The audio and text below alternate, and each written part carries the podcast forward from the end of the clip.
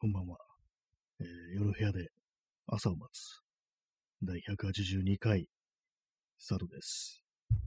本日は11月の3日、時刻は23時11分です。はい。えータイトル、調子等52どうぞっていう。まあこれはあの当たり前だろうって感じですけどもね、別に聞きたい人が聞いて、聞きたくない人が聞かないというね、当たり前のことをタイトルにしたというそうじわけでございますけれども、まあ、特にあの言うことがなかった、タイトルも思いつかなかったっていう感じなんで、まあ、こういう感じにしましたということです。まあ、雑談っていう風に書くときも、まあ、何も思いついてないという、そういう感じなんで、まあ、大体こう、始まってから適当に喋りつつの、出たとこ勝負っていうね、まあ、そんな感じの時ですね、そういうタイトルがつくのは。はい。えー今、あの、なんかこう、パソコンがついてるんですけども、まあ、急になんかファンの音が静かになって一瞬ちょっとびっくりしてしまいました。私のなんか耳が聞こえなくなったのかなというふうに思って、まあ、そんなこともないですね。多分偶然ですね。偶然。はい。まあ、そういうわけで、えー本日も23時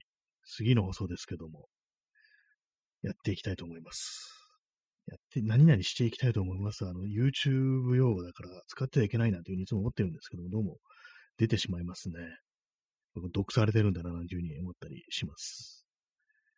本日文化の日ということなんですけども、特に文化的なことは何もせず、別に、まあ、あれなんですよね、昨日言いましたけども、まあ、文化の日って大体結構その美術館だとか博物館が無料になる、観覧無料になるなんていうのがよくあったんですけども、このコロナになってからなくなりましたね。なんかこれ、コロナ、ね、ある程度収まってもなんか、なくなるんじゃないかなみたいな、そんなこと思いますね。無料の日ってのが。基本的に、こう、これからもずっとこの感じでいくんじゃないかみたいな、そういう予感がしてるんですけども、まあ、別に何の根拠もなく思ってるだけなんですけども、まあそういう感じでね、まあそんなね、あの、あれですよ、まあ、無料でね、これ行けるってなって、まあ子供だとかね、まあお金ないとかね、なんかそういう人でも集まりやすくなりますけども、まあ、そんなのね、許せんっていうね、そんな無料じゃなきゃ来ないようなね、あの金生まねえようなやつが美術館に来てんじゃねえっていうね、そんな感じの風潮ですからね、まあこれからあの文化の日というね、ことで、無料ですっていうふうに、こうね、行って人を集めて、行ってみたら、あの、基準がそのね、博物館とか美術館の前に、こう、備え付けられててね、それでこう、一網打尽に撃ち殺されるなんていうことが、多分来年あたりからよく起きるんじゃないかなというふうに私は思ってるんですけども、ねはい。まあ、開始3分でね、人が死ぬ放送になってますけども、まあそんな感じで、の放送でございますよね、話でございました。ございます、言い過ぎだろって感じですけどもね。今日はあの、傍らに紅茶を置いてます、やってますけども、この紅茶、同じティーバッグをこれ3回ね、こう使って、だいぶもう薄々になってる紅茶を飲んでるというわけでございます。ほとんど味がしないですね、やっぱり。香りも。はい。まあ、文化の日だけれども、別にこんなにその文化的な行事ともあまり行われ行われている気配のない東京から、まあ、お送りしてるわけなんですけども、私、さっきまでちょっと映画を見てました。映画。まあ、映画って言ったらなんか昔は、あの、そうですね、あの、大体まあ、映画館に行くか、まあ、あの、DVD だとかね、こうビデオテープというものを借りて見てくるっていうね、まあ、そういうのが多かったんですけども、今、あの、ねインターネットで見るっていう感じになってますね。まあ私も今インターネットで見てたんですけども、それがあの Amazon プライムとか Netflix とかではなく、あの D、DTV というね、ドコモのサービスですね。それで見てました。まああのなんか、あれですよ。D ポイントってなんかあったなと思って、まあ、あの、東急ハンズとかね、ああいうところ行くとなんか、たまりますみたいなこと書いてあり、だってなんか毎回ね、聞かれるんで、なんかそれ、ちょっと鬱陶しいなと思いつつ、まあ一応作っとくか的な感じで作ったんですよね。で前もなんか一回作ったんですけども、それあの、消したんですよね、アカウントを。まあ、ハートありがとうございます。まあ、それまたね、作って、で、まあ、ついでだからその DTV というその初回無料だし、なんか1ヶ月無料だし、ちょっと登録してみるかみたいな感じで登録して、で、まあ何を見てたかというと、あの、2000年のあの、ダニー・ボイルのザ・ビーチという映画を見てました。ディカプリオが主役のね、なんかあの、秘密のリゾートみたいなところに行ったね、こう、青年の話みたいな、なんかそういう内容なんですけども、なんでこれを見たかっていうと、なんか結構前、昔からなんか、ね、こう、見てみようかなとなんとなく思うことが多いタイトルっていうね、別にそんな見たいわけじゃないけど、どういう内容なんだろうみたいな感じの、なんかうっすらとしたなんか感じで、こう自分の心の中にいつも、ね、こう、スペースを占有してる映画っていう、ただそんな見たいわけじゃないっていう、そういう映画だったんで、まあなんかもう、片付けるかみたいな感じで、冷蔵庫の残り物食べるみたいな感じで見たんですけども、まあ、2000年、2000年ぐらいの映画って、まあ、今見てもそんなに古く感じないっていうのが多いんですけども、同じダニー・ボイルのね、トレインスポッティングとか、あの97年とか8年だったと思うんですけども、あれ別にそんな古く感じたりしないんですね、今見直しても。ただこの映画ね、なんかこのザ・ビーチという映画、なんかすごく古く感じたというか、なんかすごい2000年っていう感じがすごくしちゃって、なんか変な気持ちになりましたね。まあ、20 21年前ですね。21年前なんですけども、な何なんかこう、うん、こんな空気だったなみたいなまあ、そのうっすらなんかね、こう、記憶に蘇ってくるような感じで、まあ、映画のね、なんか内容というかよりも、なんか音楽とか、あとなんか、ちょっとあのパソコンとか出てくるシーンあるんですけども、ネットカフェみたいなシーンがあるんですけども、そこであの iMac っていう、今の iMac じゃなくて昔のなんかあの、ブラウン管のやつですよね。ブラウン管と一体化になってる、ね、やつがなんかたくさん置いてあるネットカフェっての出てきて、なんかそれになんかその2000年ってこういう感じだったんだな、みたいなことをね、思ってしまいましたね。え P さん、ビーチ、ニューオーダーがサントラに入っていたイメージしかない。ああ、まあでもそんな感じですよね。まあ、ダニー・ボイル。だから、それの音楽がなんか当時のね、まあ、ニューオーダー当時じゃないと思いますけども、なんかね、いろいろその、ね、凝ったものが入ってるってありますけども、なんかニューオーダーかかってたかなみたいなぐらいのちょっとうっすらとした記憶ですね。私そんなニューオーダー詳しくないんであれなんですけども、なんかあのニューオーダーと、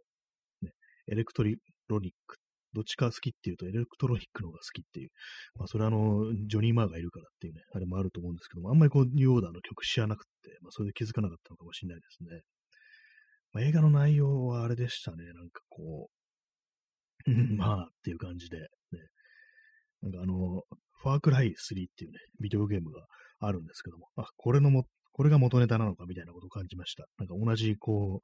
う、ね、リゾートに行ってなんかトラブルが起きるみたいな、そういう、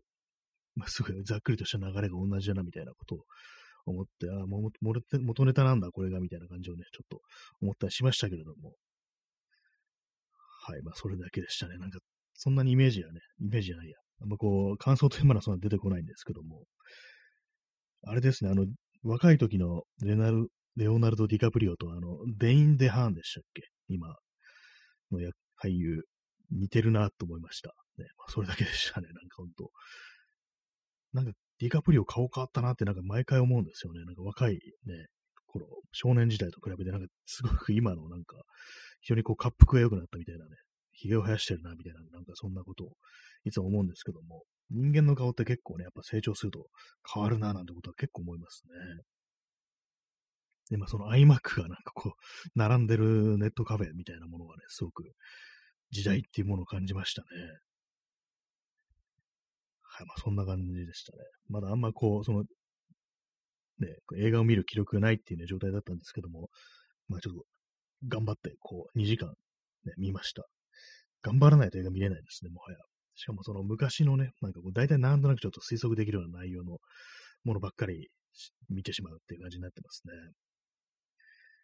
え P さん、孤島楽園もの、イギリスの風土が一つ影響がある気がします。他の例がバラードの楽園への失踪しかないので思いつきですが、あイギリスの J.G. バラードっていう SF 作家ですよね。楽園の失踪って。私も読んだことないんですけども、なんですかね、やっぱイギリスいろんなこう植民地持ってたから、まあフランスもそうですけども、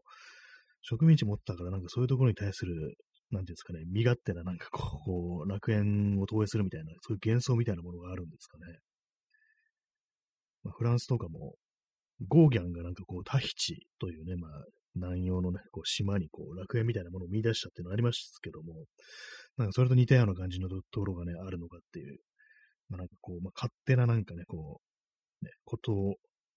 島、島幻想みたいなものがひょっとしたら、まあ、あるのかななんてことを思ったりしますね。そういうのにはやっぱりこう植民地をね、たくさんこう持ってる国っていう風土が、まあ、一つ関係あるのかなっていう、それなんかちょっとありそうですよね。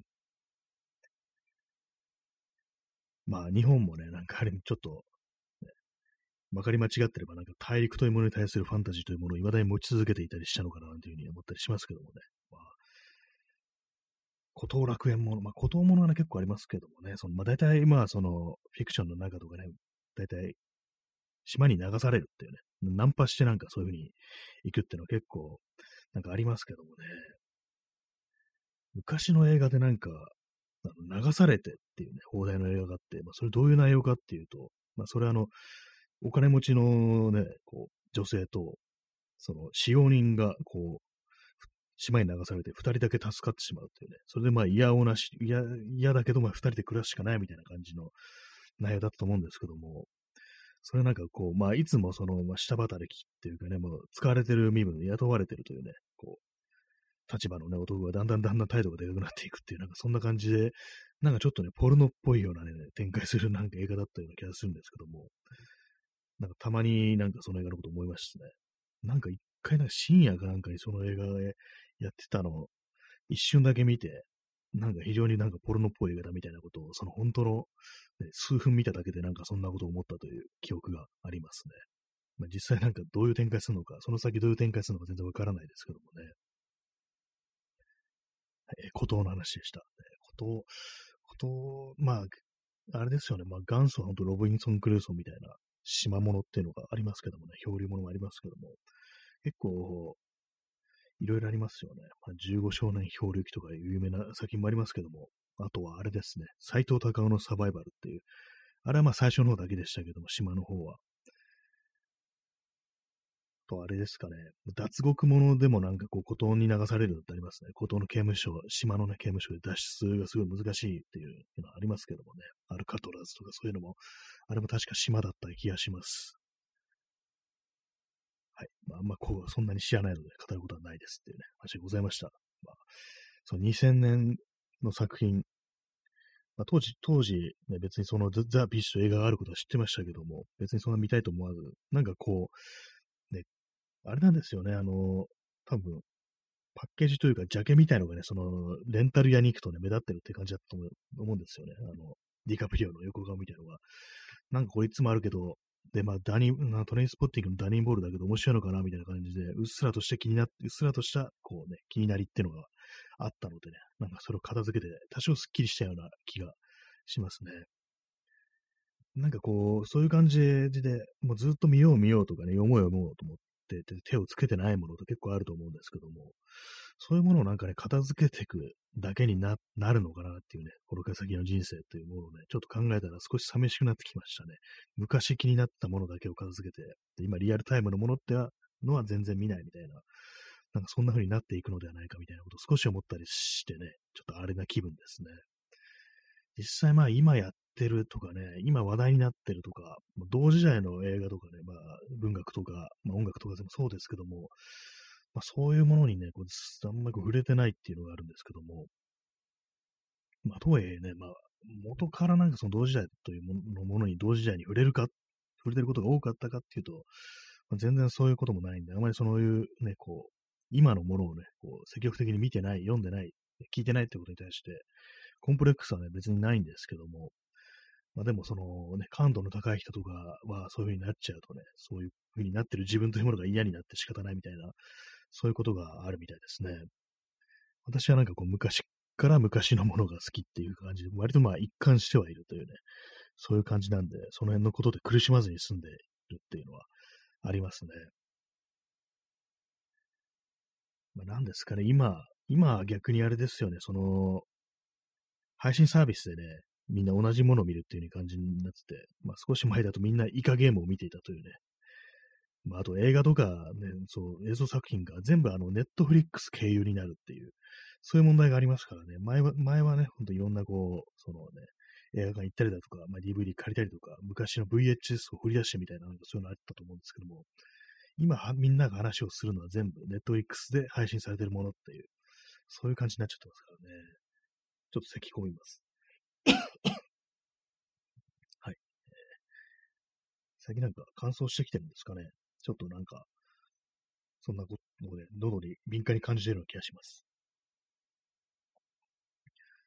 まあそういう私、あの、ネットフリックス入ってないんでね、日々なんかこういろいろね、ツイッターとか見てて、なんかこれが面白い、あれが面白いっていうのは結構流れてくるんですけども、まあ99%ネットフリックスですよね。あ、ネットフリックスね、みたいな感じでこう、見ないっていうね、そういう風になりますね、大体っていう話でございました。まあ、それに比べて、あの、あれですね、本っていうのは結構いろんな人に開かれてるっていうのがありますね。まあ、っていうのも、いろん、古本屋とかね、まだ生きてますし、あと、まあ、図書館とかね、そういうものもありますから、結構まあ、手に入れやすいというかね、触れやすいものであるのかなというふうに思ったりしてて、すいません、今、あの、自分で話し始めてから考えてる感じなんで、ね、ひょっとしたら全然こう見にくかったら、あんまりこう触れる機会なかったらどうしようなというふうに思ったんですけども、まあなんかこう、今のね、こう、映画とかの感じよりは少しはその本ってものがまだ触れやすいっていうのもありますからね。昔のなんか古い映画、もうビデオしかないとか、VHS しかないとか、そういうやつ、本当今見るの難しいですからね。本当なんかネットとかでこう、ね、探して買わないといけない。で、それ見るのにもね、ビデオデッキとこ、あのテレビってものが必要になってくるっていうね、そういう感じで、まあかなりこう、敷居がなんか高くなってるっていうのがあるんでね、そういうのに比べたらまだ本っていうのは、文学とかね、まあそういうものはね、実体の本っていうのはなかなかこう、まだね、捨てたもんじゃないなんていうふうに思ったりしますね。結構まあ電子書籍云々とかありますけども、なかなか本ってやつはしぶといぜなんてことを思ったりしますね。はい。えー、まあそれとはね、別になんかあの、まあ音音楽もまあまあまだ中古の CD とかね、まだ、まだいけますよね。私もなんか、1ヶ月ぐらい前にね、結構昔の2000年ぐらいのね、こう CD とかなんかこう Amazon の、で、なんマーケットプレイスでね、探して買ったりしてね、まあ、そのだけ振ると、まあ、あの、格安ですからね、ほんと100いくらとかで買ってね、送料込みで500円ぐらいっていうね、感じで買えたんですけども、だそれまだ穴があって、実はあの、まあその、まあ文学とかね、こう、ね、CD とかまだ手に入ると、実はあの、ビデオゲームというもの、昔のね、なんかこう、ね、作品というものに触れにくいなんていうね、そういうふうに書いてる人がいて、まあ言われてみればそうかもしんないな、なんてこと思ったりして、結構あの、有名なね、あの、ドラゴンクエストとかね、そういうなんか、そういうこと大昔からある、ね、そういう有名な作品はあるけど、そうでないなんかちょっと、あんまこう知名度高くないものって全然こう触れる機会がないと。それこそね、さっき言ったみたいにビデオ、ビデオみたいに昔のハードとかね、なんかこう、スーパーファミコンだとかね、なんかそういうもの、古いものですよね。それにこうね、テレビもとかもね、つなげるなんての結構多分やろ、今やろうと思ったら、まあまあめんどくさいっていう感じあるんでしょうね。まあ、つっても、あの、私昔のそういうのに詳しくないんで、この辺にしときます。よくわからないので、今言い始めてなんかあんまこうよく知らないなってことに行き当たってしまって、まあ、いっかみたいなこと思いましたね。まあ、そういう感じで今なんかこう久々にその配信サービスとも入ってるんですけども、割になんかあの、D、DTV ね、それ結構その、俗っぽい映画が多いって、まあこれ褒め方なんですけども、割となんか Amazon プライムとか Netflix って、あんまりね、こう、かゆいところに手が届かないというか、これななんかこう、それこそテレビっぽいような気がします。DTV っていうのは、そのラインナップが。あ、これあるのね、みたいな感じでちょっと見、見ようと思うっていうね、そういうのが、ね、Amazon プライムとかに比べたら割と悪い気がしますね。逆になんか、その俗っぽさがちょっと心地よいみたいなことはありますけども、多分月額もなんかそんな高くなかったと思います。500いくらとかだったと思いますね。まあでも本当になんかこう、今の時代のこう作品とかに触れたいっていうね、同時代性というものはだいぶ薄そうな気がしますね。なんか映画見たいみたいな、なんかそういうなんかちょっと意識低めの、ね、感じで望むのがなんかこういいのかなというふうに思ったりします。そういう感じでいくとね、割となんか、あ、これあるのねっていうね、このなんか別にそんな面白くなさそうな、ちょっと前のね、それこそさっき言ったみたいな、なんかザ・ビーチみたいな、ね、作品があるっていうね、そういうのがあるんでね、割となんかこう、用途によってはありかもしんないかなっていうようなことは思ったりしました。まあ実際ね、なんかこう、まあ、あんま見ないと思いますけどもね、もう今、全然こう、映画を見る記録がないっていう、もう映画どころか、最近ちょっと本をね、読む記録も少しなくなりつつあるっていう感じなんですよね。なんかもう特に、ほんとなんか元気がないというかね、記録がないっていう感じなんで、なんでこう、ね、こんななってしまってんだろうって感じですけど、なんとか元気を出したいなと思うんですけども、方法がわからないというね、そんな感じになってますね。い。まあ、そんな感じで、久々に映画を見たという日だったんですけども、まあ、皆様、いかがお過ごしでした、お過ごしでしたでしょうか？最近滑舌が悪いですね。滑舌が悪いのに、こう、ね、それが逆に味になってるっていう、こう、稲川淳二をね、こう、耳に見習いたいものですけども、まあ、普通の一般人が滑舌悪いっていうのはね、非常にこう、ね、ただただ、こう、聞き苦しいというだけなんでね、まあ、普通に頑張って滑舌は良くしていきたいな、なんていうふうに思ったりしております。まあ、滑舌が悪いっていうのは、あの、ウェブで読む文章の、なんかその、あれですね、番組とかね、がなんか悪いとかね、なんか読みづらいとかね、行間が狭すぎるとか、なんか、フォントサイズが全然こう、心地よくないみたいな、なんかそういうことに通ずるものがあると思います。結構その感じって重要ですよね。聞き取りやすいとか、読みやすいとか、そういうところで結構フレンドリーにやっていった方が絶対いいというふうには思うんですけども、なかなかね、こう、その辺難しいなというふうに思ったりします。まあ、この放送、ラジオトーク、まあ、去年の8月に始めましたけども、最初の頃はまあまあね、こう聞き取りづらいというか、なんかね、こう変な癖があるというか、音質も悪かったし、ね、あんまりこう滑舌も良くないし、で、なんか変な、ね、喋り方がなんかだいぶ結構変わってると思います。最初の頃なんか妙にね、あの、ま、巻き舌みたいなね、なんか変な癖があったりして、結構自分の声を聞き取りやすいようにしようと思って、なんか自分の放送とかを割と聞き直したんですけども、昔に比べたらだいぶまあ良くなったかなというふうに思ったりしております。だからこう、そうですね。まあこのラジオトークとか普通にあの過去のね、回とか残ってますけども、結構あの、始めたばっかりの頃のやつを聞かれるとちょっと恥ずかしいなみたいなことをね、まあ思ったりしますね。まあ、恥ずかしいですけども、全然まあ消そうというね、まあそういう気分にはならないんですけども、まあそういう恥も含めて、至らないところも含めてのね、こう、この自分の放送なんだみたいなね、そういう感じはあるんで、まあそのままにしているというね、そんなわけでございます。まあ、結構こんだけね、やってると、ね、本当にまあこのライブ放送とかね、こう200回とかですからね、聞き直すのもね、相当骨ですよね。まあまあそこまで想定しちゃいけないんですけども、なんとなくその自分やってる方の立場としては、やってる方の感覚としては、なんかみんな全回聞いてくれてるみたいなね、なんか そういう感じのことちょっと思ってしまいがちなんですよね。ちょっと無茶言うなよって感じですけども、だからこう同じ話をしてしまったときに、まあこれは前の放送でもした話ですけれども、みたいな、そういうちょっとね、言い訳じみた言葉が出てくるんですよね。まあ、とは言っても実際ね、そんな全部見てる人は、全部聞いてるって人はね、まあ、まあ、そうはいないでしょうからね、その感じのことは前提にまあこういろいろやっていこうかなと思うんですけども、まあ、こうなんか毎日思うんですけども、この放送の行き着く先って何なんだろうってことは結構思ったりして、まあ、ただただね、こう毎日毎日こう、マイクの前でね、独り言言うっていう感じですけども、これは最終的に一体何になるのだろうかみたいなことをたまに考えたりして、まあ、膨大なね、こうアーカイブというものが後に残されるっていう感じになると、考えると、うんっていう感じになりますね。まあ私、あの自分が昔よく聞いてたラジオとかで、ね、録音してある音源とかを、なんとなく聞き直すことって結構あるんですけども、こういうふうにあの素人がやってるね、放送というものをなんかこう、遡ってね、何度も何度も聞き直すかというと、まあ、それはなさそうな気がするっていうね、あれなんで、な、なんなんですかね。これもなんかこう、まあ、未来の世界において、何かしらね、こう、その当時の時代の資料として、こう、AI か何かに解析されるというね、そういうことを想定してなんか残しておくっていうね、そんな感じになるのではないかみたいなことをふと思いましたね。一体まあね、この遅くの何、時代の何を読み取るんだって感じですけどもね。本当にまあ、遠い未来、テクノロジーがね、こう、発展していったらね、そういう何かこう、人力っていうのはありえないですからね、それこそ AI みたいなものに読ませて、解析させてね、こう、この時代にどういうね、どういう感じの空気があったのかみたいなね、コロナの時代におけるラジオ放送みたいな、そういうね、感じの、あれをね、なんかデータを収集するなんていうね、ことがあるのかな、というふうに思ったりしますね。まあ、そういう膨大なデータからなんかこうね、何かが作られるっていうねあるかもしれないですね。VR でコロナ時代をこう、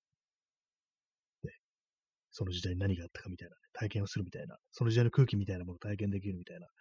そういうのがあったりするんじゃないかななんていうふうに思いますけどもね。え P さん、Google なんちゃらに保存されていそう、すぐ、すでに。そう、ありそうですね。何かしらの手段残されてそうですよね。特にあの、これの、ライブは、まあ、ラジオトークはここだけですけども、ポッドキャストとかはね、普通にあの、Google ポッドキャストとかに流れていってますので、そういうところでね、内容とかはね、保存され、残されてそうな感じはしますよね。まあ、遠い未来において、なんかこう、解析をされて、ね、こう、ね、すでにその時には生き、このようなものではない私がこう AI という形で、ね、再生されるなんていうことはまずないでしょうね。だって、ね、ただのど素人ですからっていうね、まあ、そんな感じなんですけども。まあ、何なんですかね。まあ、まあ、普通にね、消えるっていうね、ことがまあ、可能性の方が高いかもしんないですけども、あ、んまね、こう未来のこと考えても仕方ないよってこと思いますね。そんな遠い未来のこと考えどうすんだよって感じですけども、なんか本当にこう変なこと考えがちですね、最近は。なんかこういろんなの見てると、こう、その時代の空気とか、そういうね、精神みたいなものにこう、なんかどうしても逆らえないのかなみたいなことをちょっと最近思っちゃったりして、なんかね、非常になんか厳しい気分になるっていうのありますしね。まあそういうのって多分選挙のとかあったりすると、まあ大体思ったりするんですけども、まあなんていうかね、こう、抗いがたいなんか流れみたいなのに、波みたいなものにこう押し流されていってるのではないかということをね、まあ思ったりするんですけども、まあどうなんですかね。戦争とかね、あった時代を生きてた人はどう思ったんだろうかっていうね。まあ普通にあの祖父母はね、戦争あった時代にまあすでに生を受けてましたから、どう思ってたんだろうなってこと思いますけども、全然なんかその辺のね、ことはあんま聞いたことがないですね。まあその戦争、社会の空気だとか、まあ実際になんかそう空襲を受けたとか、まあそういう身近な、ね、感じの物理的な被害とかそういうものの話は聞いたことあるんですけども、それがあれなんですよね。その社会とかね、まあ、その当時のね、政府とかそういうものに対してどう思ってたのかっていう、そういうことはね、全く聞いたことないし、ね、喋り、そういうこと喋ることもなかったんでね、実際なんかこう、ね、どどういう考えを持ってたのかっていうのが、なんか追随することがなかったなっていうのがあったりして、まあ私に言ってなかっただけでね、なんか両親とかにはね、こう言ってたのかもしれないですけども、どうなんですかね。そういうね、政府とかいうものに対する、社会とかいうものに対するこう態度というものは一回、一体いかなるものだったのかなってことはまあ、思ったりするんですけども、まあでもあれですね、別に、まあ、右翼とかではそういう感じじゃなさそうな気がしますね。まあそんな感じのなんか適当なことをなんか今思ったりしたんですけども、ま、変なことを考えがちですね、本当に。はい、なかなかこうね、面白い話、楽しい話というのが出てこない 放送になっちゃってますけども、でも、あれですね、まあ確かに笑えるような時代ではないっていうのはあるんですけども、まあそんな中でもあの、まあ、笑いとかじゃなくて、ユーモアってものはあんまこう捨てたくないなっていうのは、そういう気分がありますね。やっぱりこう、ただただね、こう、深刻な顔してるというよりは、なんか、そういう時でもね、何かしらこう、笑うというね、そういうのを生み出す人間ではいたいっていうふうに思うんですけども、まあ、そういうね、そういうタイプがあれですよね。映画の主人公になるタイプですよね。大体。まあ、よくわかんないですけども。まあなんかね、なんか何かしらこう愉快なことというふうに、まあ思うんですけども、今日の放送で私は一つでもそういうね、ユーモアというか、愉快なことを言えてたでしょうか。ひょっとして言ってるのかもしれないですね。自分で気づいてないだけで。暗い話ばっかりしてんなというふうに思いつつも、実は、まあ、何かしらこう面白い、ね、少しは面白いこと言えてるのかなというふうに、そういう時もあるんですけども。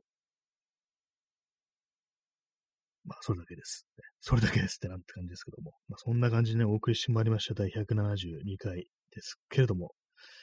まあ、文化の日スペシャルということでね、まあ、特に文化的な話はないですけども、まあ、久々に映画を見たという話でございました。ね、はい。それ、それだけですね。まあ、そんな感じでね、お送りしてまいりました第172回ですけども、あれ182回でしたっけ？本当にまあ数字に弱いというね、感じの放送なんですけども、まあ、そろそろね、お別れの時間が近づいてまいりました。なかなかね、こっちのラジオトークのライブってのは音楽が流れないから結構寂しいですね。なんかこの、バックでね、なんかこうスピーカーから何か流してね、こう、ちょっと賑やかしにしようかなと思う時もあるんですけども、なんかそれがちょっとめんどくさくっていつもやってないんですよね。うまく音を拾えるかどうかってそういう問題もありますしね。そんな感じで、えー、ハートレンドありがありがとうございます、ね。ハートはいいよなっていうね、積極的にね、指でハートを作ってきたと思います。私も日常で。そんな感じで本日は、えー、ご清聴ありがとうございました。それでは、さようなら。